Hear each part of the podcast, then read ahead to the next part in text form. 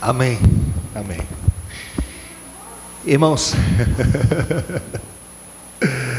nós vamos meditar na palavra do Senhor agora. Hebreus capítulo 11. Não foi intencional, pelo menos da minha parte, mas hoje nós vamos tratar do terceiro personagem mais importante do Antigo Testamento. Eu creio que Deus que direcionou isso. Nós vimos primeiro o primeiro Adão, como aconteceu a queda. Domingo passado nós vimos o pai da fé, Abraão, e hoje nós vamos olhar para Moisés. Um personagem importantíssimo na história da redenção. Apesar de ser o autor de Gênesis, a sua história começa no livro de Êxodo. E o Novo Testamento traz um resumo da vida de Moisés muito especial.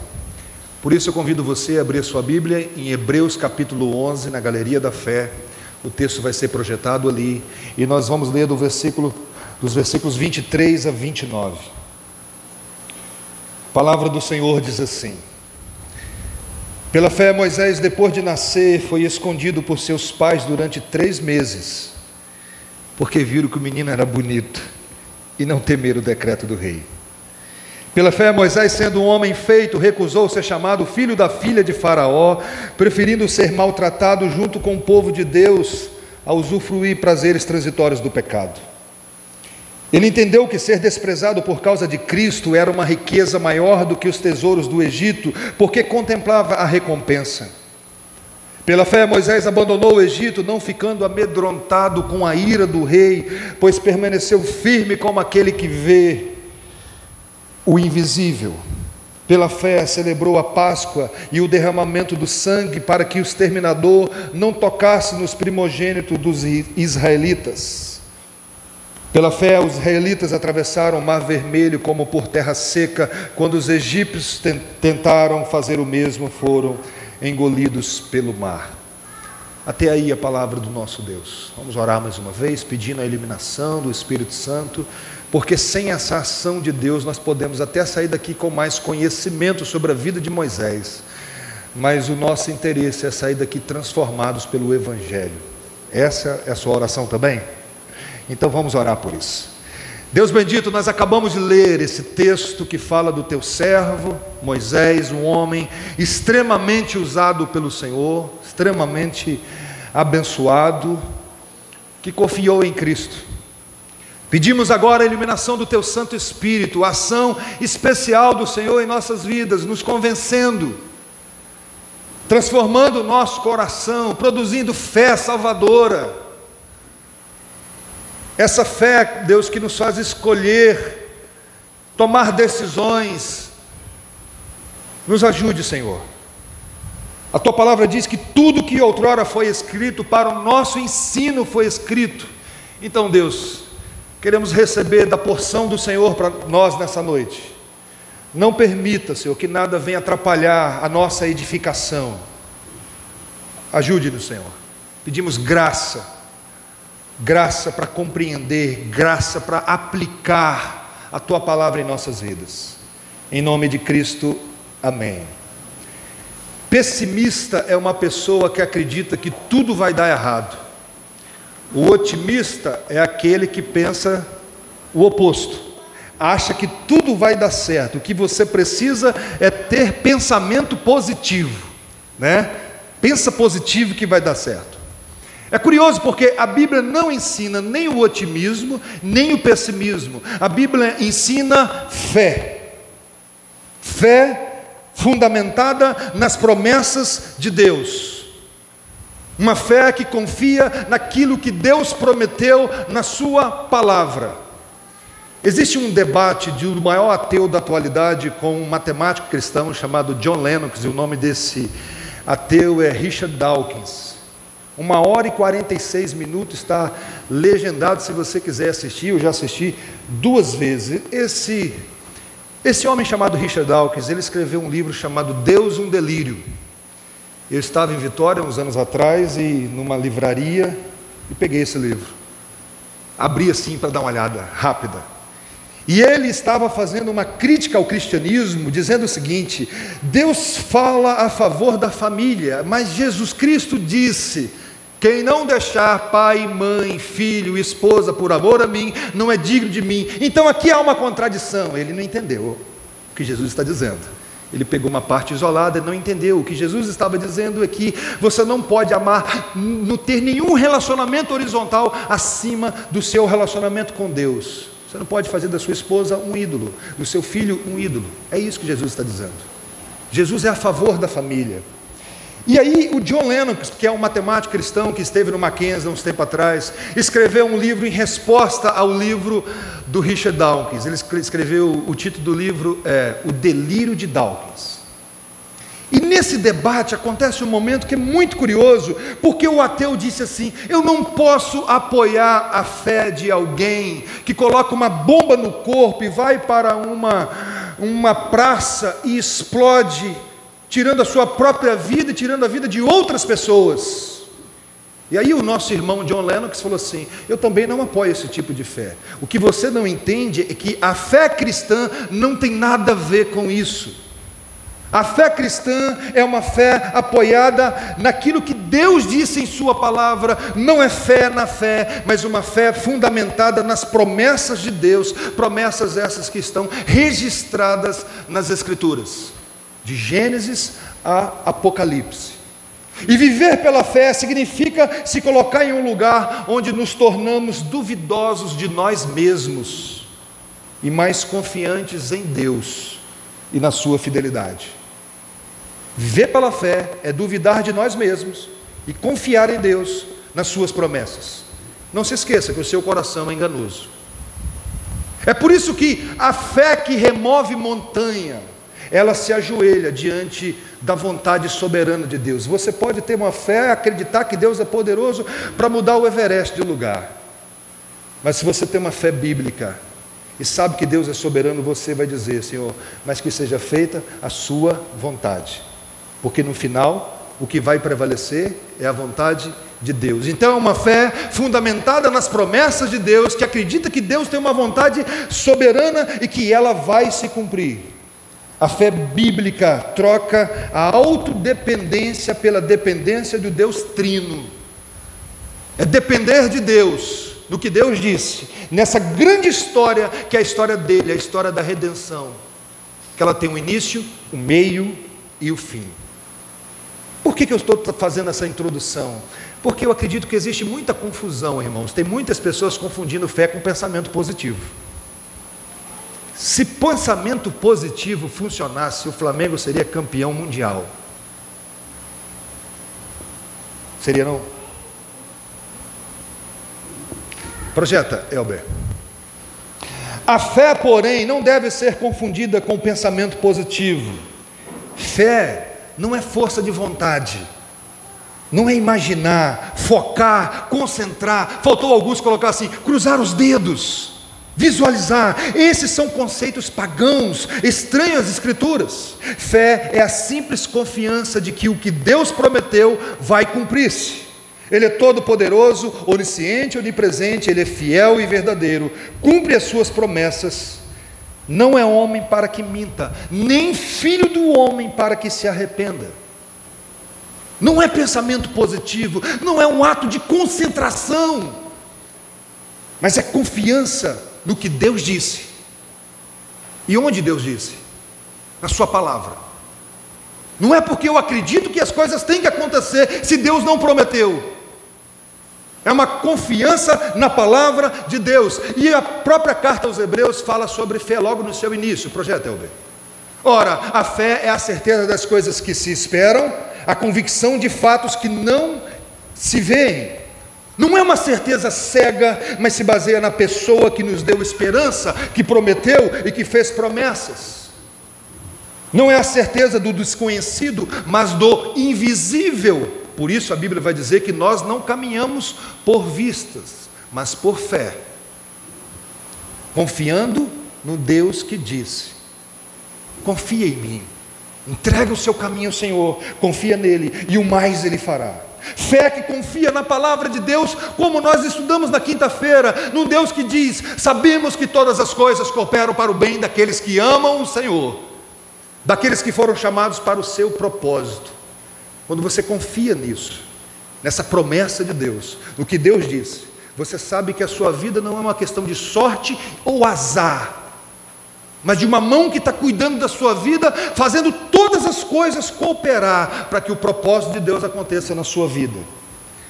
Fé é confiar no que a Bíblia diz sobre o amanhã não nos pertence.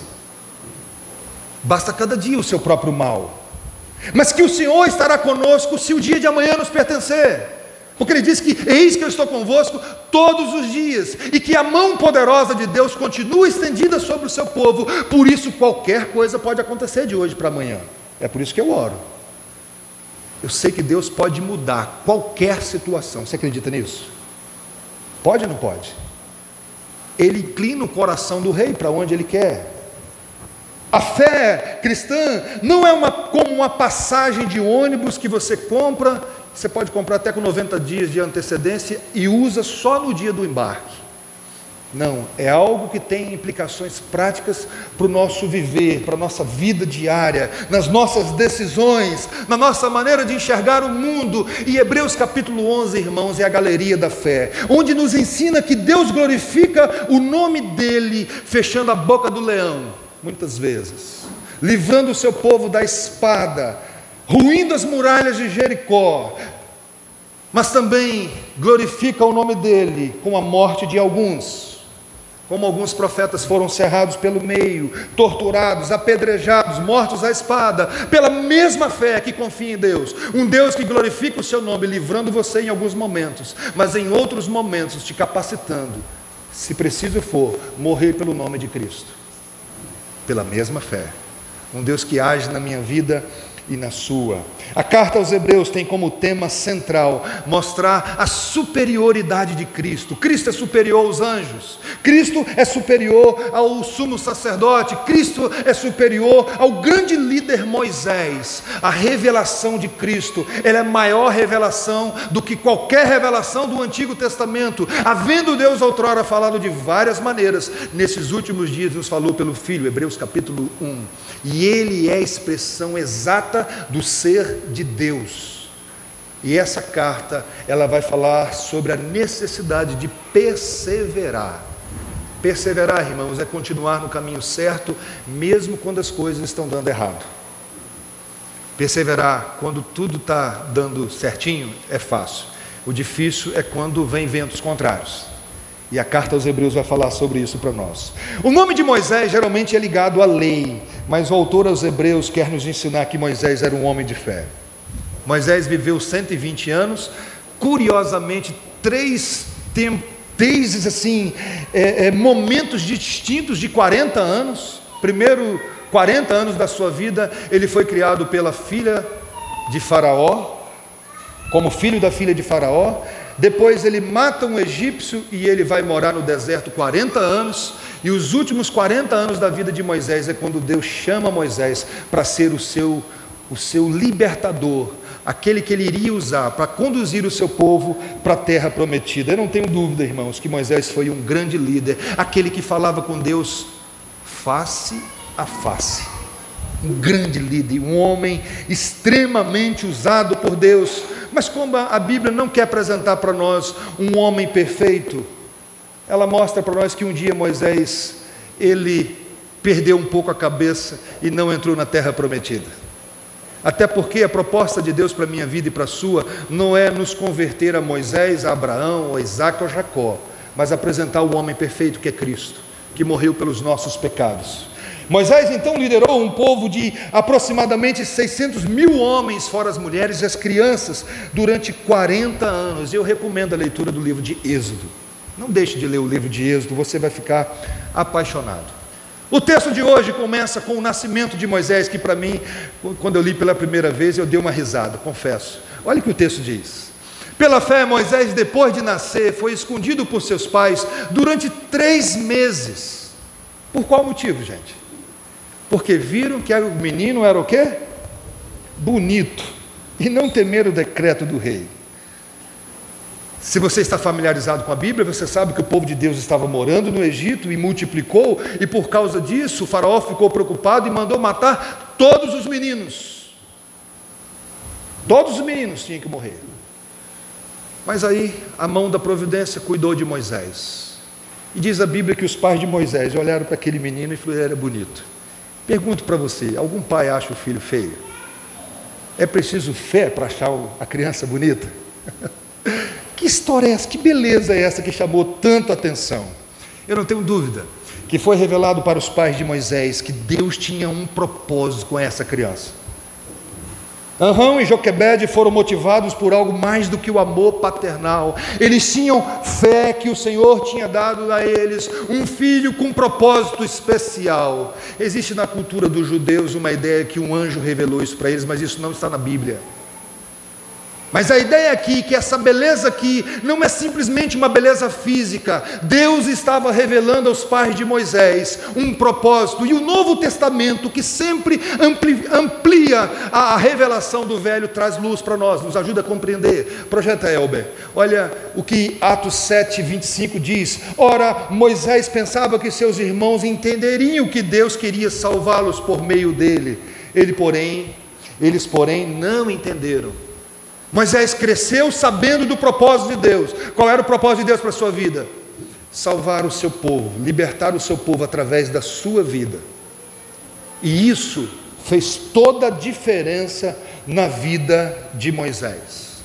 A mão de Deus conduzindo a vida desse garoto já como criança, que um dia os seus pais colocaram ele num rio, dentro de um cesto, e essa criança foi exatamente na direção da filha do faraó. E a irmã chega para ela e fala assim: Ó, eu tenho uma pessoa que pode cuidar para você dessa criança. Quem era? A sua própria mãe. E eu imagino que todos os dias a mãe de Moisés falava para ele do propósito de Deus para a sua vida. Deus quer libertar o nosso povo através da sua vida, meu filho. Sabe o que é isso, irmãos? A mão poderosa de Deus conduzindo o seu povo, os seus eleitos. Nos mínimos detalhes que eu e você às vezes temos dificuldade para compreender mas Deus cuidando dos mínimos detalhes da nossa vida. E por causa do entendimento desse propósito na vida de Moisés, ele tomou algumas decisões, e é sobre isso que eu queria compartilhar com vocês. Ele rejeitou algumas coisas. E a primeira coisa que ele rejeitou por causa da sua fé está aí no versículo 24. Pela fé, Moisés, sendo feito homem, ou homem feito, recusou ser chamado filho da filha de Faraó. Nós estamos estudando aqui na quinta-feira sobre como tomar decisões, que escolha fazer. E toda escolha que você faz, não baseada em fé, é pecado. Não sei se você sabe disso. Se você professa a fé cristã, se você confia em Deus, quando você faz na dúvida, você está pecando. A fé se manifesta pelas escolhas sábias e fiéis a Deus, que inclui rejeitar algumas coisas e assumir a identidade cristã. Moisés abriu mão de ser herdeiro de uma grande fortuna. Abriu mão de ter um senhor sobrenome, rejeitou a honra de fazer parte da família mais importante do mundo antigo por causa da sua fé. Era um grande status. Presta atenção numa coisa: nem todo o prestígio do mundo vai contrariar a nossa fé, mas alguns sim. E nós precisamos discernir qual o prestígio que contraria a nossa fé. Ele rejeitou ser chamado filho da filha de Faraó. Há momentos que antes importa obedecer a Deus do que aos homens, como Pedro disse. Olha o que esse autor diz. De acordo com algumas tradições, Faraó não tinha filhos próprios e por isso Moisés estava na linha de ascensão ao trono. Isso é uma possibilidade, mas não uma certeza. O que é certo é que ele estava alinhado com a casa real em uma época em que a realeza estava próxima à divindade. O filho de Faraó era comparado quase com Deus. Poder, exaltação fenomenais seriam dele se ele mantivesse a sua posição na casa de Faraó. Se ele continua lá, talvez nós teríamos hoje uma pirâmide em homenagem a Moisés. Mas ele entendendo o propósito de Deus para a sua vida, ele então rejeita ser chamado filho da filha de Faraó. E presta atenção numa coisa: o texto faz questão de ensinar para nós que ele fez isso sendo homem. Não foi uma decisão de uma adolescente. de alguém que ainda não tem maturidade para pensar nas consequências. Mas uma decisão com maturidade, não foi uma decisão emocional. O título Filho da Filha de Faraó era um título de prestígio, coberto de poder e privilégios. Seria herdeiro de uma grande fortuna.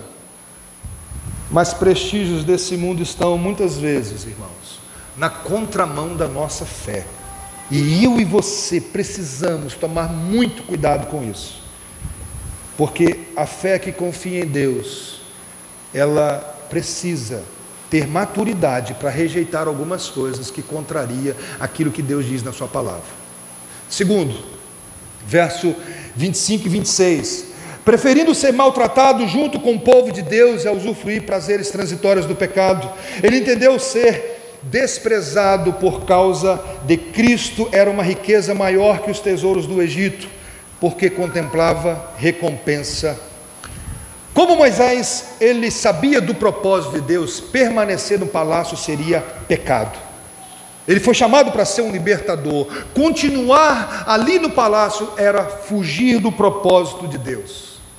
Naquele palácio, as melhores comidas, poder à vontade, mulheres quantas ele quisesse, tudo isso estaria de mão beijada para ele. Mas ele entendeu que deveria ser maltratado com o povo de Deus. Olha o que esse autor diz sobre essa ideia do povo de Deus que me chamou muita atenção. Spurgeon escreve: aflição ninguém iria escolher. Ninguém escolhe, né? Por conta. Ah, eu quero ser afligido. Mas aflição com o povo de Deus é aflição em gloriosa companhia. Com o povo de Deus, esse é o doce que mata o amargor da aflição. Com o povo de Deus é onde você sempre quer estar, porque é onde Deus está trabalhando com um propósito eterno. Nós já estudamos lá no grupo básico, onde a ação ordinária está acontecendo de Deus na terra, no meio do povo de Deus, onde Ele não para de agir, e mesmo passando a aflição, no meio desse povo é o melhor. Porque ali Deus está agindo, Deus está trabalhando, e se ele vira as costas para o povo de Deus nesse momento, ele estaria pecando, apostatando, abandonando a sua fé. Rejeitar, irmãos, os prazeres do mundo implica muitas vezes em trazer perseguições. O apóstolo Paulo vai dizer, na verdade, todos os que querem viver piedosamente em Cristo, Jesus serão perseguidos. A arqueologia desenterrou o sarcófago de Tutankhamon, que seria provavelmente o rei da época de Moisés. Havia quilos e quilos de ouro junto àquela múmia. Era muita coisa, gente, que esse servo de Deus estava abrindo mão. Heber Júnior diz assim: a fé sabe que os prazeres do pecado são transitórios, enquanto a herança de Deus é eterna. Pela fé, Moisés preferiu as riquezas de Cristo ao invés dos tesouros que estão do então poderosíssimo Egito.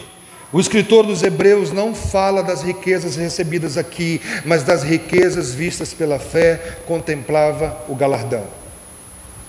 Você já entendeu que toda a nossa riqueza está em Cristo? que em Cristo, como diz Efésios capítulo 1, nós já somos abençoados com todas as sortes de bênçãos nas regiões celestiais em Cristo. Mais um autor, tratando desse texto, Jesus Cristo é o mesmo ontem e hoje para sempre, visto que Cristo transcende os séculos, o autor de Hebreus confiadamente afirma que Moisés sofreu a vergonha por causa de Cristo. Moisés considerou a vergonha por causa de Cristo como de maior importância de que todas as maravilhosas riquezas do Egito. O escritor, portanto, sugere que, embora Moisés nunca tenha usado o nome Messias, ele estava totalmente ciente de sua presença e de sua vinda. O que ele está defendendo aqui é que Moisés, mesmo sem conhecer Jesus Cristo, porque Jesus Cristo vem muitos anos mais tarde, Moisés confiava na redenção de Cristo Jesus. E confiar em Cristo implica em decisões diárias. Você sabe o que eu estou falando, não sabe? Às vezes não é preciso dizer não para algumas coisas. Porque você sabe que aquilo não agrada a Cristo. Jesus não te pega força e fala assim, diz não lá. Não, mas há uma ação do Espírito Santo no seu coração, dizendo: olha, isso aqui não é compatível. Isso acontece diariamente no seu coração?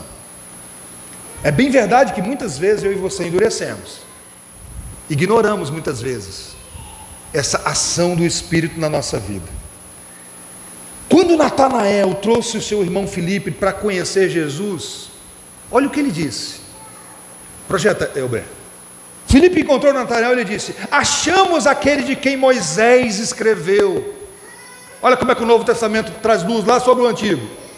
A quem se referiam os profetas? A Jesus o Nazareno, filho de José. Moisés falava sobre Cristo, Moisés pregava sobre Cristo, por isso a sua confiança está em Cristo. Mais tarde, Jesus disse aos judeus, certa vez: de fato, se vocês crescem em Moisés, também crerias em mim, porque ele escreveu ao meu respeito. Não é à toa que lá na transfiguração, quando Jesus e ah, o representante dos profetas do Antigo Testamento, Elias, Moisés aparece com ele ali. E eles estão tratando do assunto, a crucificação de Cristo. Quando Jesus está indo para a cruz. Porque Cristo a obra de Cristo é central. Nunca você deveria olhar para o Antigo Testamento, e principalmente para a vida de Moisés, e falar assim: naquele tempo ali alguém era salvo pela lei. Não, o maior representante da lei, aquele que recebe os dez mandamentos, confia somente em Cristo para a sua salvação. Certamente ele sabia, ele sabia que Deus enviaria um redentor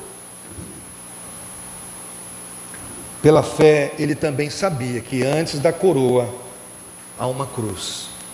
Por isso preferiu sofrer junto com o povo de Deus. Nessa peregrinação, povo de Deus, vocês, povo de Deus, aqui nessa noite, antes da terra prometida, nós passamos por alguns sofrimentos, mas temos uma promessa, uma chegada certa. Ele não prometeu para a gente uma caminhada fácil, o que ele prometeu é uma chegada segura. Sofrer por causa do nome é um privilégio. E você só tem condições de fazer isso se você confia plenamente nas promessas do Senhor. Por isso, se você está sofrendo, continue confiando. Aqui está um exemplo para nós. Isso não quer dizer, irmãos, que ser rico é pecado. Você tem vários ricos na Bíblia. Mas existem algumas riquezas que são adquiridas de maneira que não são compatíveis com a fé em Cristo.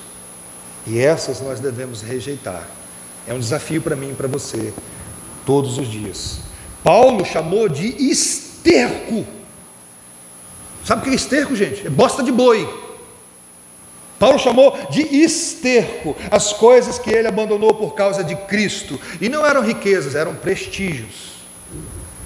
Moisés continuar no palácio seria pecado. Verso 27, Elber.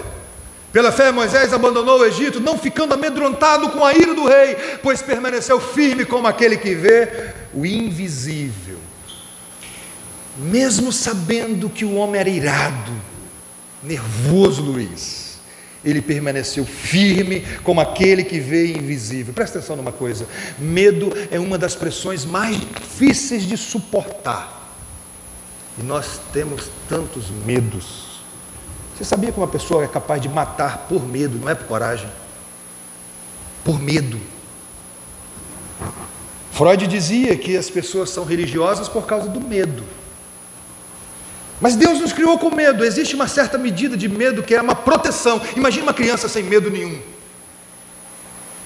O problema é quando o medo se transforma em incredulidade. Eu passo a não confiar mais em Deus, nas promessas de Deus, e o medo toma conta do meu coração. Eu não sei você, mas às vezes nós tomamos tantas decisões na vida, não por fé, mas por medo das consequências, às vezes medo do que pode acontecer, não por plena convicção. Medo. Por isso Davi orava. Inclina o meu coração, Deus, só para temer o seu nome. É por isso que Jesus disse: não tenham medo daqueles que podem matar o seu corpo, mas não podem fazer nada com a sua alma. Não tenha medo. Esse medo que é pecaminoso, às vezes nós deixamos de falar de Jesus por medo. Medo de quê? Perder alguns prestígios. E as pessoas começaram a olhar para a gente assim de cima para baixo, pensando que, ah, você também. Pedro negou Jesus por medo. Moisés, com os olhos carnais, olha para um rei irado, mas com os olhos espirituais, minha irmã, ele olha para aquele que é rei dos reis, senhor dos senhores, que está acima de qualquer reizinho, nervosinho, iradinho. E que reina de maneira soberana e que não há concorrentes. É uma pena, irmãos, que às vezes nós cedemos a pressões bobas na vida. Eu gosto de ler biografia, de assistir algum vídeo sobre biografia.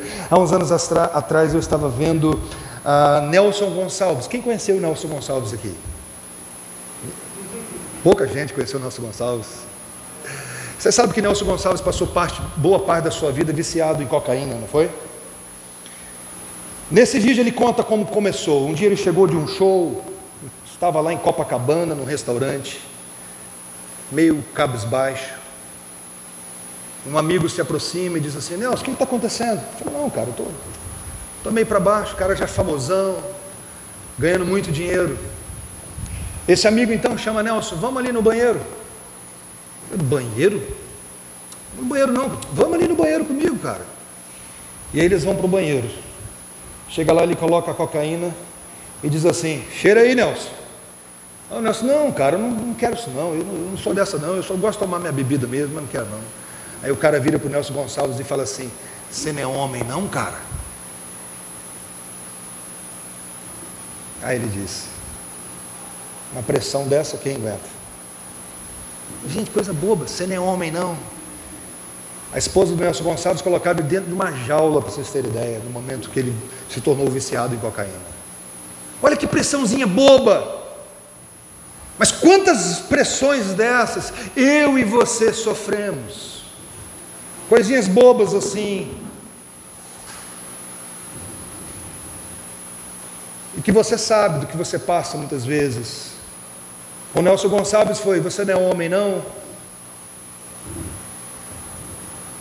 Continua o texto, verso 28. Pela fé celebrou a Páscoa e o derramamento do sangue para que o exterminador não tocasse nos primogênitos israelitas. Gente, não tinha acontecido nada até esse momento sobre um sacrifício de um animal com sangue aspergido nos umbrais. Deus disse: Moisés, reúne o povo, pegue um cordeiro e pegue o sangue daquele cordeiro, e aquele sangue deve, deve ser aspergido sobre os umbrais da casa. E quando eu passar na casa que não estiver ali, o sangue aspergido, o primogênito vai morrer.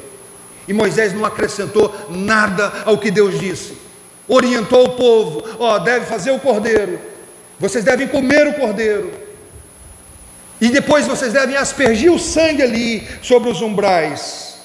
Aquele cordeiro que apontava para o cordeiro de Deus que tira o pecado do mundo. E quando o Senhor passou, irmãos, houve choro no Egito, mas entre o povo de Deus alegria, porque eles confiaram que aquele sangue que foi aspergido nos umbrais é o sangue que livrou o seu povo naquela noite.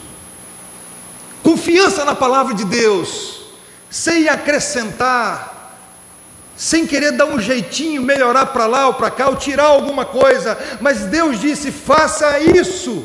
Como é difícil para mim às vezes, irmãos. Como eu e você, às vezes nós somos tão tolos e achamos que sabemos mais que Deus.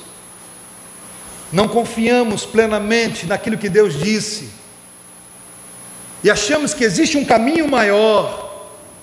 E aqui, de maneira específica, essa confiança em Moisés, porque esse cordeiro apontava para o cordeiro de Deus que tira o pecado do mundo, uma fé que acredita na suficiência de Cristo, que em Cristo nós temos todos os nossos pecados perdoados, que eu não preciso compensar pelos meus erros, que eu não preciso pagar penitência pelos meus erros, mas porque em Cristo o cordeiro de Deus já foi ali sacrificado e que o sangue dele purifica de todo o pecado. Pergunto para você: você confia na palavra de Deus?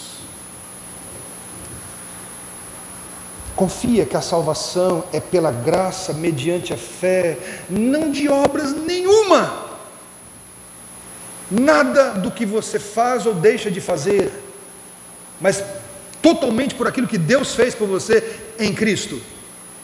Projeto LB. Crer na suficiência do sacrifício de Cristo é aceitar que a pregação da cruz basta para nos alimentar. Não é necessário que a pregação seja divertida para que os jovens sejam edificados. Crer na suficiência do sacrifício de Cristo é confiar que você é protegido do maligno, sem a necessidade de exorcismos ou quebra de maldições. Você crê nisso? Que em Cristo o maligno não te toca, como diz 1 João, ele não tem liberdade para agir na sua vida, a não ser com a permissão de Deus, como na vida de Jó.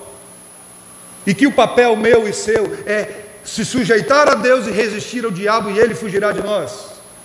A suficiência de Cristo, da obra de Cristo. E por último, irmãos, verso 29: pela fé, os israelitas atravessaram o mar vermelho como por terra seca, quando os egípcios tentaram fazer o mesmo, foram engolidos pelo mar. Logo que eles saíram, depois da décima praga, indo em direção da terra prometida, Deus não levou o seu povo pelo caminho mais perto. E eles chegaram numa situação onde o mar estava na frente, montanhas atrás e Faraó com todo o seu exército. O povo então se vira para Moisés e diz: Moisés, tirou a gente do Egito para morrer aqui? Moisés se coloca na brecha diante de Deus e diz: Senhor, olha só essa situação. Aí Deus responde: Diz ao povo que marche. Toca no mar, Moisés. Moisés toca e o mar se abre e o povo passa em terra seca. Porque Deus prometeu. Porque foi ordem de Deus. Deixa eu aplicar isso aqui com as palavras de Cristo. Até que ponto você acredita que nós devemos dar a outra face para alguém que fere num lado do nosso rosto? É lógico que Jesus não está dizendo literalmente, alguém bateu, ah, dá logo um tapa no outro, não é isso. Até que ponto você acredita que nós não devemos revidar? Que nós não devemos pagar o mal com o mal? nós acreditamos mesmo, irmãos, na palavra de Deus? Até que ponto? Porque Moisés não duvidou. Diz o povo que marche. Ele toca no mar e o mar se abre. E o povo passa. E às vezes nós achamos assim, é extraordinário. Deus mandou tocar no mar e o mar se abriu. Mas Deus deu outras ordens. Bem práticas no nosso dia a dia e que eu e você, eu não vou falar de você, vou falar eu, que eu às vezes fico assim, retrucando, né? A vontade que eu tenho às vezes de revidar, de fazer tantas outras coisas. Deus manda a gente orar, gente. Deus manda a gente meditar na palavra dele. Isso é uma ordem. Mas nós às vezes nós queremos o extraordinário. Eu quero ouvir a voz de Deus dizendo assim para mim: é, Bruno, peça para essa montanha mudar de lugar, eu vou fazer. Mas Deus deu ordens, são tantos mandamentos, são tantas orientações práticas para a minha vida e para a sua. Mas nós somos encantados com o extraordinário, e o ordinário de Deus está ali para a minha vida todos os dias, e eu às vezes duvidando. Termino com algumas aplicações práticas para nós. A Bíblia afirma de maneira categórica que a nossa salvação não acontece pelo nosso esforço. Os nossos pecados não são perdoados por compensação. A ideia de que eu preciso pagar uma penitência ou compensar os meus erros com acertos, elas não estão na Bíblia. Efésios capítulo 2 é muito claro para mim e para você, pela graça sois salvos, mediante a fé, isso não vem de vós, é dom de Deus, não de obras para que ninguém se glorie. Então a fé é como eu me aproprio da obra de Cristo, é a mão que recebe o presente, que confia e que aquela obra que aconteceu na cruz foi por minha vida. Mas não é uma confiança apenas no intelecto. Deixa eu ilustrar isso aqui. Nas cataratas do Niágara, um grande equilibrista chamado Blonde resolveu fazer um espetáculo. Ele amarrou um cabo de aço entre uma montanha e a outra, e embaixo um abismo. Sabe o que ele fazia, minha irmã? Ele ficava atravessando para lá e para cá. E aquilo lotava de gente para assistir. Um dia resolveu fazer um negócio assim mais diferente. Ele resolveu levar um carrinho de mão. E aí ele perguntava para a plateia: quem aqui acredita que eu tenho condições de atravessar esse cabo de aço agora, levando o carrinho de mão? E você sabe que a, a, a turma gosta, né? Claro que você consegue. Ele foi e voltou. Quando ele voltou, todo mundo estava ali, vibrando. Aí ele colocou um saco de cimento dentro. E perguntou: quem acredita que eu tenho condições agora de ir lá e voltar com um saco de cimento? Todo mundo acreditou. E quando ele voltou, todo mundo aplaudindo e vibrando com aquilo tudo.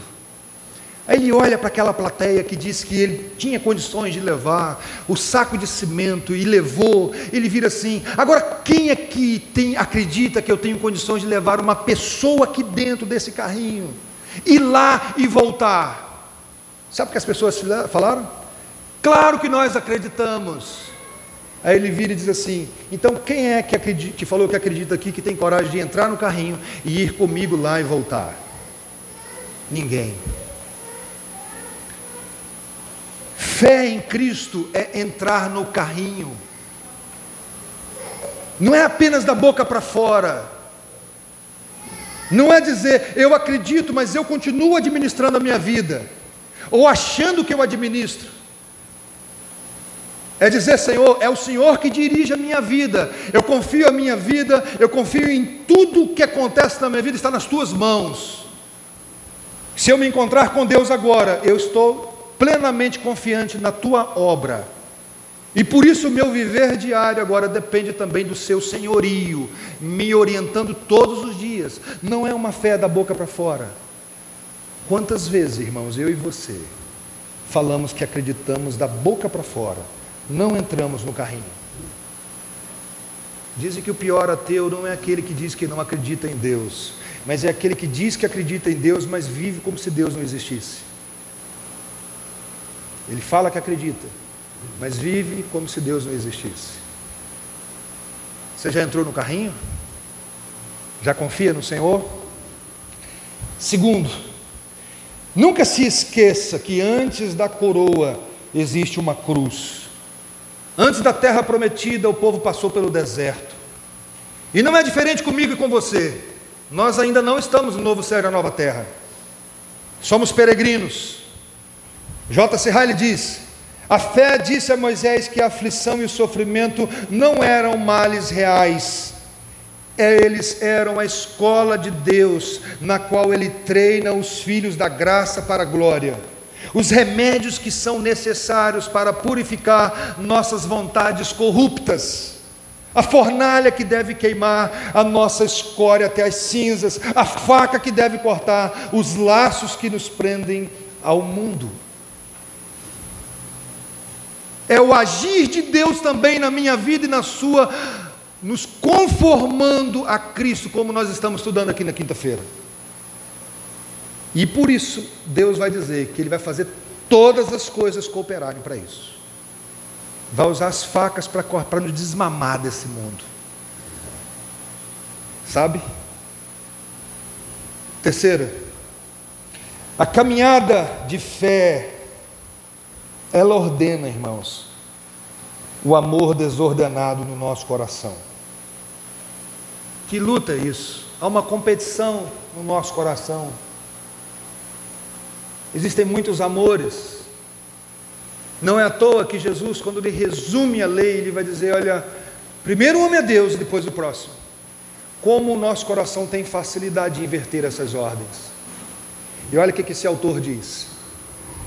Ele podia ter pensado que rejeitar o amor de sua mãe adotiva com certeza era algo ruim.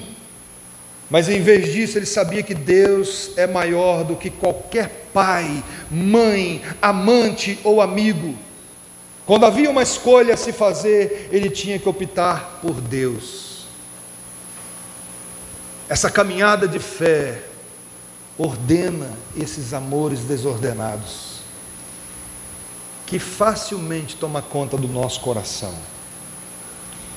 Ao mesmo tempo, essa fé precisa ser fortalecida.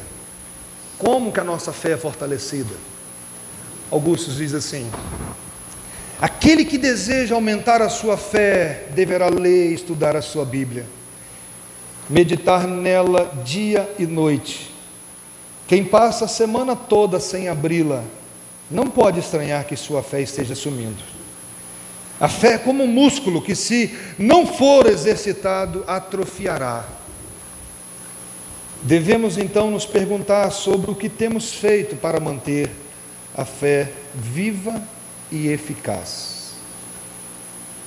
Não se esqueça que a fé vem pelo ouvir e ouvir da pregação da palavra de Cristo. Eu quero ter uma fé robusta. Eu quero fazer as escolhas pela fé, mas eu não leio sobre as promessas de Deus. E é por isso que eu fico cheio de dúvidas. É por isso que muitas vezes, aquilo que o apóstolo Paulo diz, não sejais como os tolos, mas procurai compreender a vontade do Senhor. Mas eu vou compreender essa vontade como? Se muitas vezes eu não gasto tempo lendo a palavra de Deus. Queridos, o ouvido mais próximo da minha boca nessa noite não é o da Bárbara que está aqui na minha frente, é o meu. Como eu preciso dessa mensagem que eu estou pregando para vocês. É um grande desafio para mim também. E é por isso que, mesmo sendo pregador da noite, eu oro junto com a congregação. Porque o mesmo remédio que eu estou receitando para vocês é que eu preciso também. Se você reconhece isso, vamos orar juntos. Vamos nos colocar diante do Senhor, pedindo ajuda, pedindo misericórdia, pedindo que Ele continue transformando a nossa vida. Vamos fazer isso? Queria te dar um tempinho aí para falar com Deus. Aquilo que Deus falou ao seu coração nessa noite, responda para Ele, fala para Ele. Diga para ele: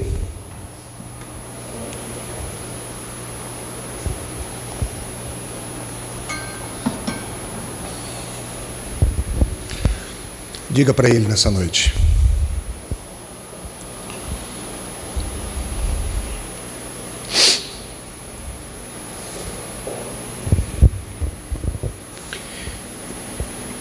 Pai, obrigado porque nós não temos condições nem mesmo de produzir essa fé.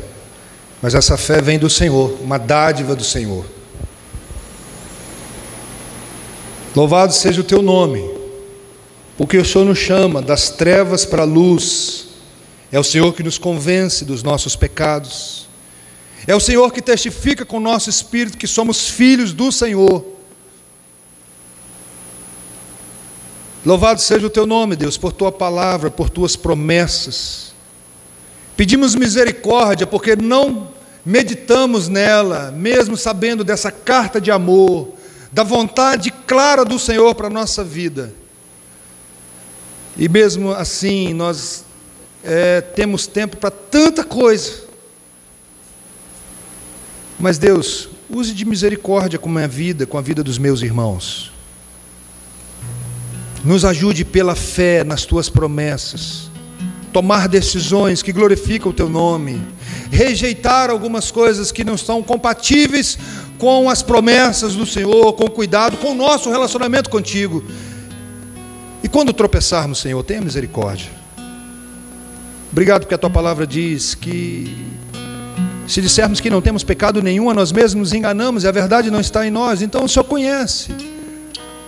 Quando Tomamos decisões não por fé, mas por medo, por dúvidas. Quando não glorificamos o Teu nome com as decisões que nós tomamos. Mas nos ajude, Senhor. Nós estamos aqui na Tua presença, pedindo restauração, pedindo fortalecimento. O Senhor não escondeu os erros do Teu servo, que o Senhor usou de maneira tão poderosa. De outros também, que em alguns momentos nem confiaram no Senhor como deveria confiar. O exemplo de Abraão, Deus os momentos de incredulidade, como nós temos também. Mas fortalece a nossa fé nessa noite. Levanta o nosso olhar, fixa o nosso olhar no teu filho, Deus, nas promessas, na certeza de que um dia o Senhor vai voltar, e tudo isso vai passar. Nos ajude, Senhor, durante essa caminhada, essa peregrinação, onde muitas vezes nós amamos o mundo e as coisas que há no mundo. Nesse agir do Senhor, nos desmamando desse mundo, onde muitas vezes nós achamos, nem estamos compreendendo que é o Senhor usando as circunstâncias para transformar a nossa vida. Continue, Deus, tirando esse amor do nosso coração por esse mundo, pelas coisas do mundo. O Senhor é poderoso para nos fazer amar o Senhor acima de qualquer coisa. Existe uma competição diária no nosso coração, existe uma luta da carne contra o espírito. E muitas vezes nós é, alimentamos não o nosso, a, nossa, a nossa vida espiritual, mas muitas vezes alimentamos mais com desejos carnais, damos vazão a isso, Deus pedimos misericórdia do Senhor, pedimos ajuda, pedimos é, transformação de dentro para fora.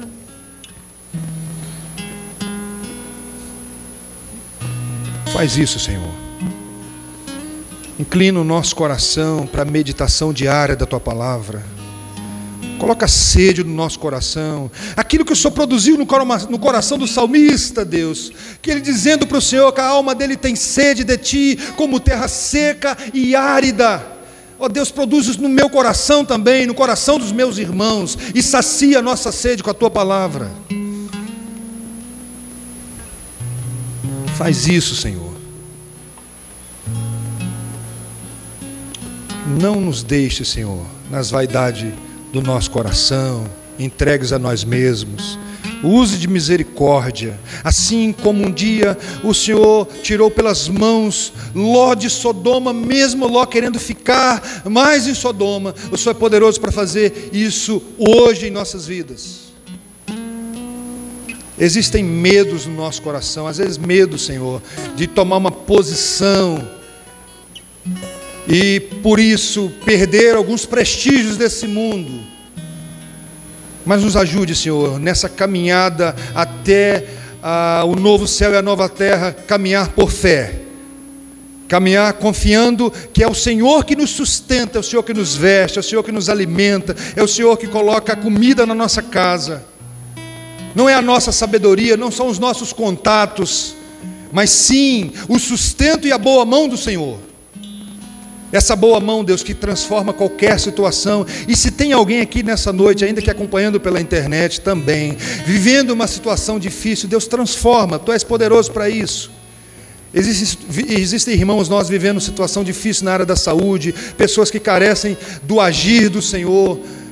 Existem várias, vários anseios, várias situações que o Senhor conhece, mas o Senhor é poderoso para agir e mudar o quadro. Queremos colocar esta igreja diante de Ti, pedimos pela prosperidade dessa igreja, pelo crescimento dessa igreja, pela a obra do Senhor aqui. Glorifica o nome do Teu Filho, exalta Cristo nesse bairro através das nossas vidas. Ah, Deus, alcança os Teus eleitos através aqui do Teu povo. Obrigado, Senhor, porque nós já vemos aqui visitantes vindos de outros bairros para estar aqui conosco, para cultuar o Teu nome. Queremos pedir, Deus, que o Senhor manifeste o teu poder aqui, em cada reunião, mas não somente no momento da, do culto público, mas em nossas casas, nos nossos relacionamentos, com a nossa família, com nossos colegas de trabalho, na escola, na faculdade. Trabalha, Deus, em nossas vidas, nos nossos filhos. Pedimos pela conversão dos filhos, Deus Pedimos pela transformação do coração dos nossos filhos. Pedimos para os irmãos aqui, Senhor, solteiros também. Peço, o Senhor sabe das lutas, dificuldades, aqueles que desejam ter filhos. Queremos colocar isso tudo diante do Senhor. Aqueles que já têm os filhos, aqueles filhos que estão fora do caminho do Senhor, ó Deus, traz para o Senhor, o Senhor é poderoso para resgatar. Nossos familiares que estão longe de Ti, Ó oh, Deus, traz para perto de Ti, Senhor. Usa as nossas vidas ou a vida de quem o Senhor quiser usar. Mas resgata, Deus. E continue resgatando o nosso coração diariamente, Senhor, para Ti mesmo. Pedimos essas bênçãos em nome de Cristo. Amém.